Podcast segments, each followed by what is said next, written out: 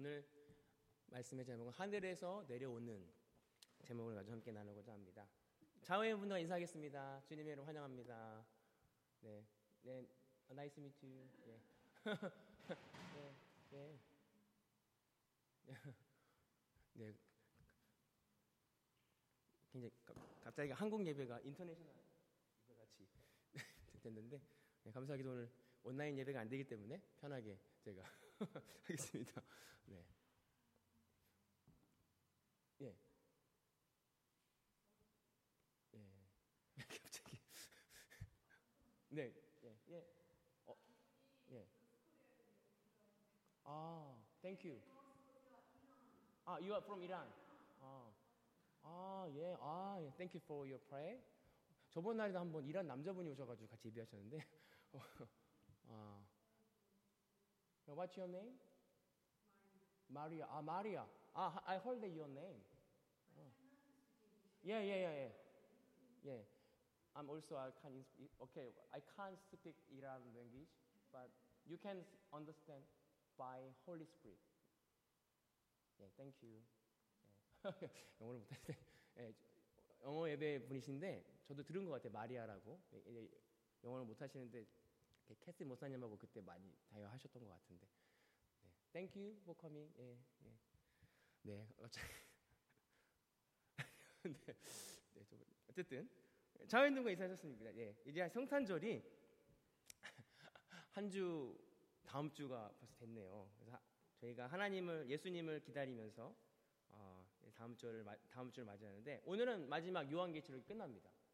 요한계시록이라는 게 마지막 때 일을 이야기하는데 그 마지막 때는 시간적인 마지막 때가 아니라고 말씀드렸습니다. 그 마지막 때는 하나님의 시간, 하나님의 시간이 다가오는데 우리는 모두 마지막 때를 준비해야 된다는 거예요. 하나님의 시간을 준비해야 된다. 그 경고를 계속 하고 있다는 것이죠.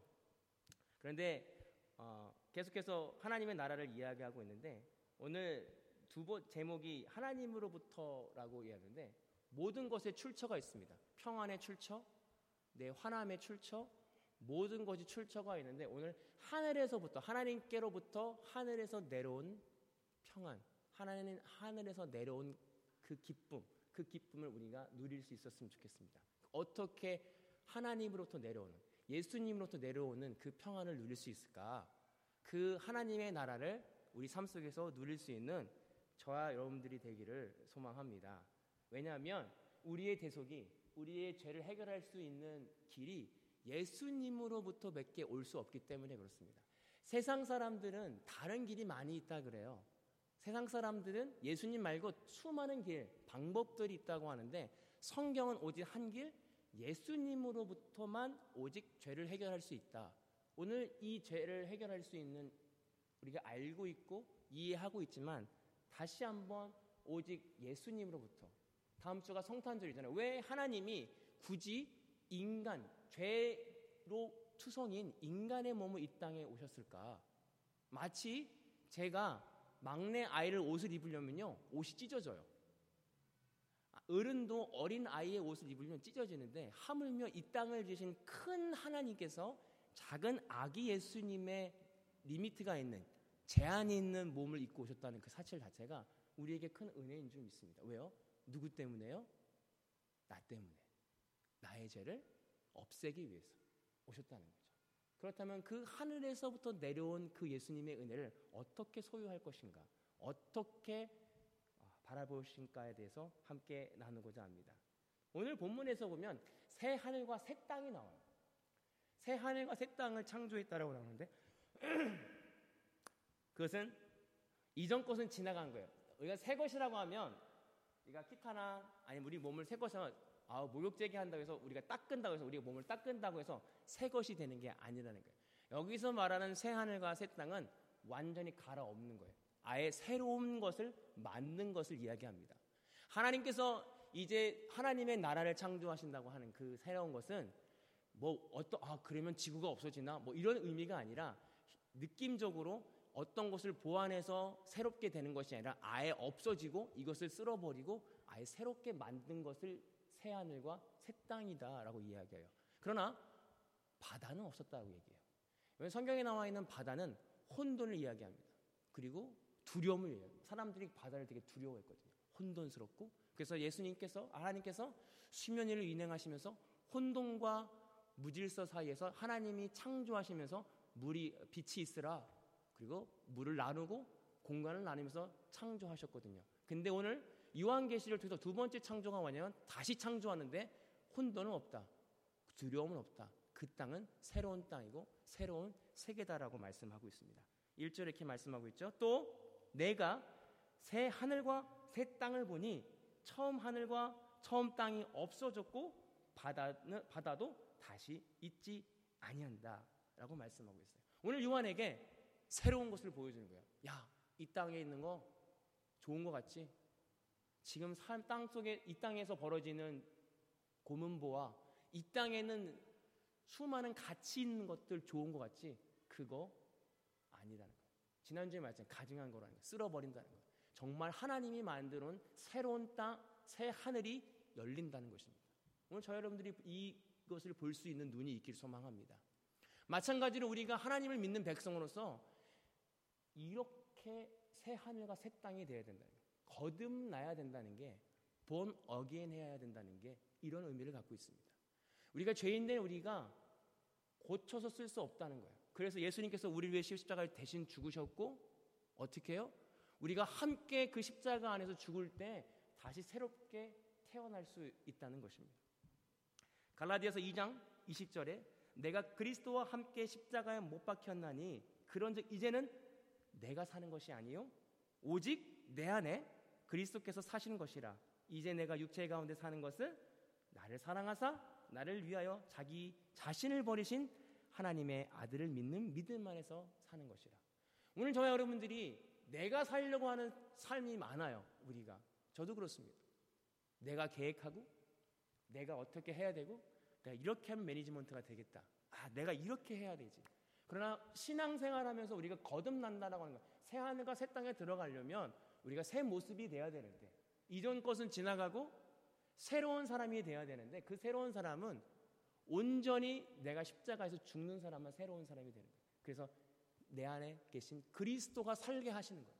내가 사는 것이 아니라 그리스도가 사는 삶이 새로운 삶. 그래서 우리가 십자가 앞에서 우리가 죽어야 된다는 거예요. 십자가 앞에서 죽는 게 무엇일까요? 수많은 우리 가운데 악함이 나타날 때가 있어요. 나는 이렇게 살고 싶지 않은데 계속 어떤 생각이 나타나. 나는 이 생각을 하기 싫은데 내 안에 수많은 악한 생각들이 올라올 때가 있습니다. 그때 하나님께 그 생각을 가져가는 것입니다. 하나님, 내가 이런 자입니다. 내가 십자가 앞에서 내가 죽기를 소망합니다. 내가 내 죄성과 내 모습을 나 이렇게 살고 싶지 않은데 난 내 스스로 이것을 참을 수 없으니 예수 그리스도의 십자가의 은혜로 내가 그곳에서 예수님과 함께 죽기를 소망합니다. 고백하는 것입니다. 이것이 거듭남이라는 거예요. 그 죽음은 그 죽음은 내 혼자 죽을 수 있는 게 그것은 하나님의 은혜로 우리가 늘 고백했을 때 십자가에 내 죽기를 소망합니다. 예수 그리스도와 함께 내가 죽기를 소망합니다. 예수 그리스도의 죽음의 은혜가 내 안에 그 있기를 소망해요. 그리고 예수 그리스도와 함께 내가 부활하길 소망합니다. 그래서 예수 그리스도와 함께 온전히 죽어질 때, 100% 죽어질 때 비로소 우리 안에 새 하늘과 새 땅이 열린 거듭남이라고 이야기해요. 다시 태어난 것이죠. 그렇지 아니하면 천국을 볼 수 없다는 거예요. 오늘 이 땅에서 어떻게 하나님의 가치를 발견할 수 있습니까? 온전히 죽어질 때. 온전히 죽어지지 않으면 어떻게 세상에 좋은 것이 안 좋게 보일 수가 있겠어요? 어떻게 화가 나는데 화가 안 날 수가 있겠어요? 왜요? 죽지 않았기 때문에. 끊임없이 죽어야 된다는 거예요. 이것이 제가 강조하는 이유 중에 하나입니다. 오늘 요한계시를 통해서 마지막에 새 하늘과 새 땅을 맞으면 우리는 아 그래 이거 끝나고 나 우리는 새, 새, 새 땅에 갈 거야. 우리는 먼저 종착지에만 관심이 있어요. 그러나 어떻게 갈 것인가? 어떻게 해야 종착점에 갈 것인가에 더 집중해야 됩니다. 이스라엘 백성들이 포로로 끌려간 적이 있어요. 근데 하나님께 예언하십니다. 너 70년 있다 복원할 거야. 그런데 단 회개하면 마음을 돌이키면 여러분 우리가 관심 가져야 될 건 회복도 중요하지만 어떻게 회복될 것인가? 어떻게 내가 하나님 앞에 거듭날 것인가입니다. 그 거듭나면 내가 온전히 죽어질 때 가능하다는 사실입니다. 저 여러분들이 이 거룩의 길에 함께 동참할 수 있는 저와 여러분들이 되길 소망합니다. 하나님이 원하시는 것은 십자가에서 함께 예수 그리스도와 죽는 것입니다. 그래서 예수님이 오신 거예요. 우리가 얼마나 쉬우면서도 어려운 거예요. 예수님이 우리를 위해 대신 죽으셨는데 그러나 우리의 죄를 가지고 십자가 앞에 가는 것은 우리의 할, 할 몫이라는 거예요. 이게 얼마나 어려운지 몰라요. 내 취부와 내 부끄러움을 발견하고 그 부끄러움을 가지고 십자가에 가는 것은 굉장히 어려운 일입니다. 그러나 우리가 예수님의 은혜를 힘입어 그 앞으로 달려가기를 소망합니다. 이것이 거듭남, 새 하늘과 새 땅이 열린다라고 하는 것이죠. 2절에 또 내가 봄에 거룩한 새 에르살렘이 하늘에서부터 하늘에 내려오니 그 준비한 것이 신부 가 남편을 위해 단장한 것 같다라고 말씀하고 있습니다. 오늘 거룩한 게 거룩한 성 에르살렘이 하늘에서부터 내려옵니다. 에루살렘은 성전이라고 얘기하고요. 그 성전은 우리라고 얘기해요. 우리가 어떻게 거룩해질 수 있습니까? 아까 말씀드린 출처. 예수님을 하늘에서 내려오신 분, 하나님의 아들, 예수님을 통해서 우리는 거룩해질 수 있다는 것이. 여러분들 거룩해지길 소망하십니까? 하나님과 함께 하시길 소망합니까? 그 거룩한 성소에 하나님이 임재가 임한다고 말씀하고 있어요. 내 삶 가운데 내 마음 가운데 하나님의 임재가 있고 하나님의 그리스도가 내 안에 살려고 한다면 예수님의 십자가의 은혜를 통해서 이루어진다는 거예요. 그 은혜는 내가 죽은 만큼 예수 그리스도와 함께 죽은 만큼 나를 지배하십니다. 예수 그리스도와 함께 죽은 만큼 내 삶을 이끌어 가신다는 거예요. 저 나와 예수님의 죽은 만큼에 싸우다가 내 자아와 예수님이 나를 지배하는 만큼 싸우다가 어느 순간 50%가 넘고 60%가 되고 내 100%가 될 때까지 우리는 늘 싸워야 된다는 거예요. 왜? 그 거룩이 내 안에 임재해야 되기 때문에 그렇습니다. 우리가 늘 하나님과 살다 보면 하나님과 집중하고 예수님의 그 내 안에 있는 죄성들을 발견하고 십자가에 죽게 원합니다라고 고백하다 보면 어, 무엇이 보이냐면 내 스스로의 내 마음이 보인다는 거예요. 예, 저도 그렇더라고요. 내 마음이 보이면서 괴롭더라고요. 왜냐하면 내가 원래 이런 놈이 아닌 것 같았는데 나에게 이런 게 보여지면 실망스러운 마음들이 있어요. 아, 내가 이거밖에 안 되나? 아, 난 좀 착한 사람이어야 되고 나이스한 사람이었는데 하나님의 말씀과 가까이 하고 하나님의 묵상하다 보면 십자가에 죽다 보면 본질이 보인다는 거예요. 내 마음의 실제 본질의 모습이 그 죄성이 보이면 숨고 싶고 실망한다는 거예요. 그러나 하나님께서는 그 실망하는 모습을 원하는 것이 아니라 가져와. 내가 승리했어. 내가 이미 십자가에서 너의 모든 죄를 승리했어. 너는 내게로 가져오기만 해. 그래서 해결받아. 라고 하는 것이죠. 제가 최근에 그런 적이 있습니다. 나는 능력이 없어서 무언가 잘 되고 뭔가 일이 잘 됐을 때, 아, 하나님이 내게 뭔가 그럴 만한 이유가 있나 보다. 기뻤어요. 어, 하나님 부으신 축, 복이신가 보다. 와, 할렐루야.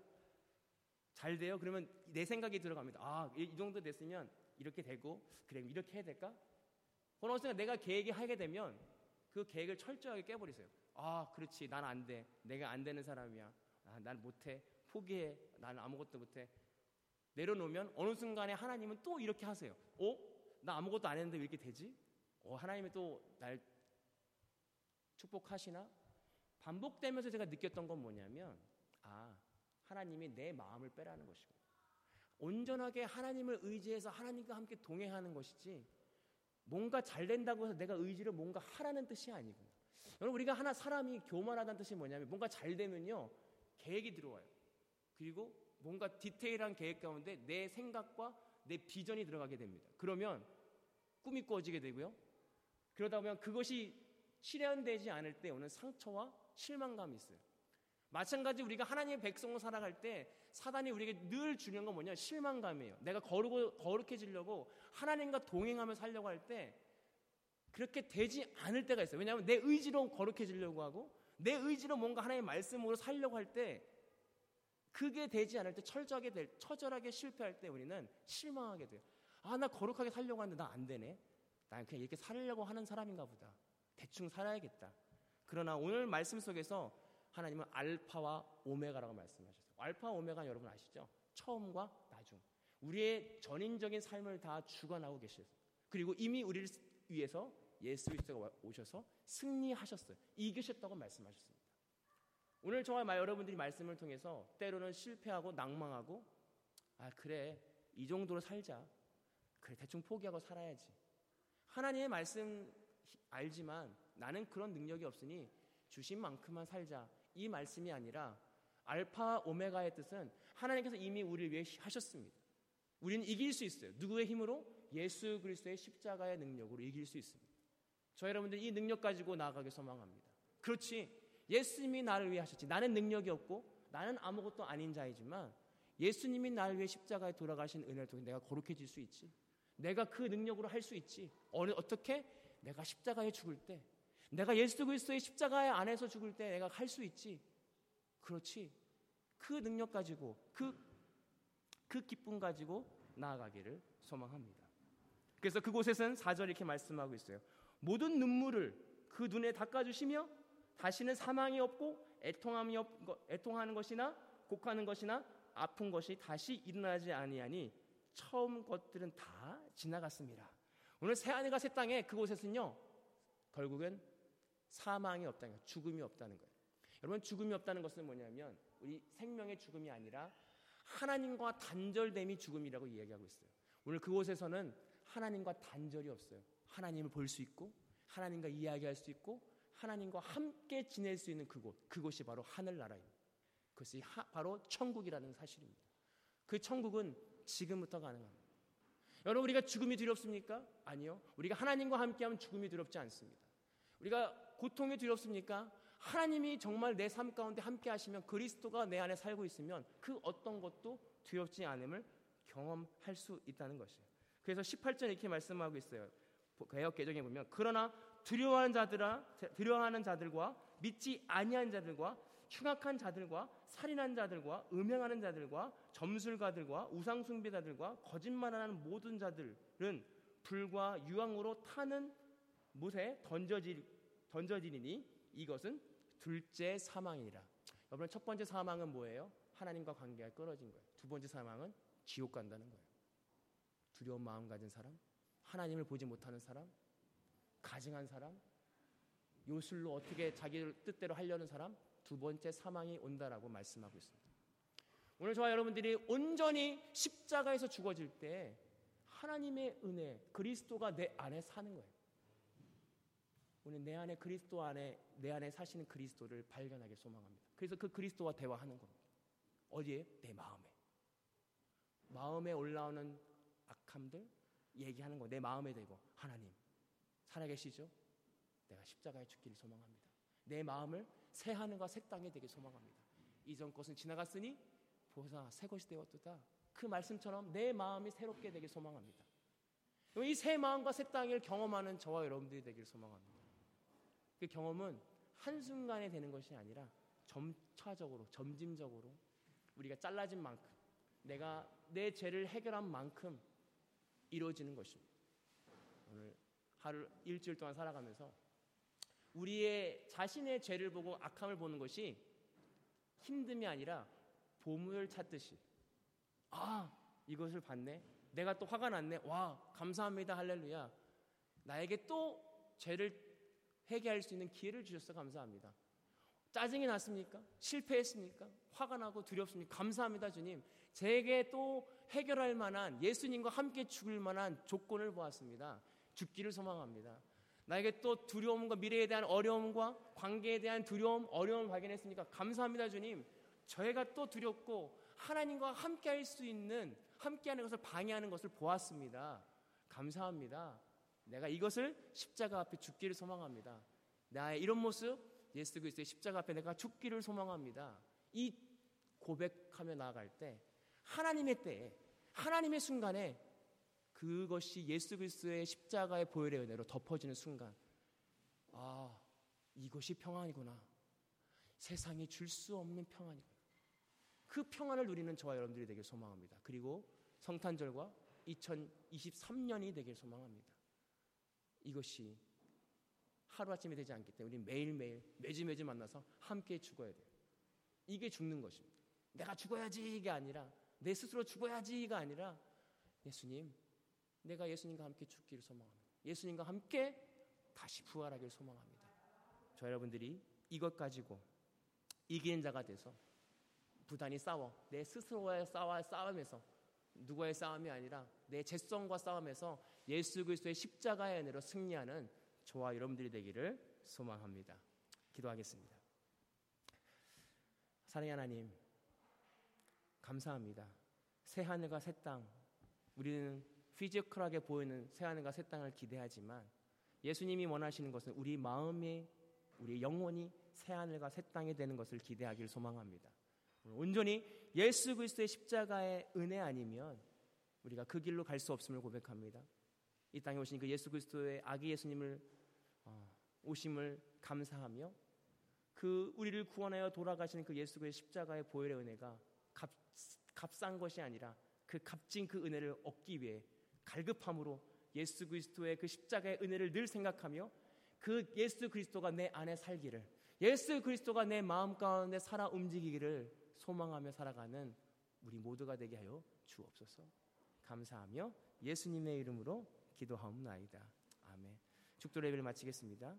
이제는 우리 예수 그리스도의 은혜와 아버지 하나님의 극진하신 사랑하심과 성령님의 감화 감동 교통하시는 은혜가 오늘 예수 그리스도의 십자가 앞에 함께 예수 그리스도와 함께 죽기로 결단하고 예수 그리스도와 함께 살기로 결단하고 돌아가는 모든 성도들 머리머리 위에 이제로부터 영원토록 함께 하시기를 간절히 축원하옵나이다. 아멘. 감사합니다.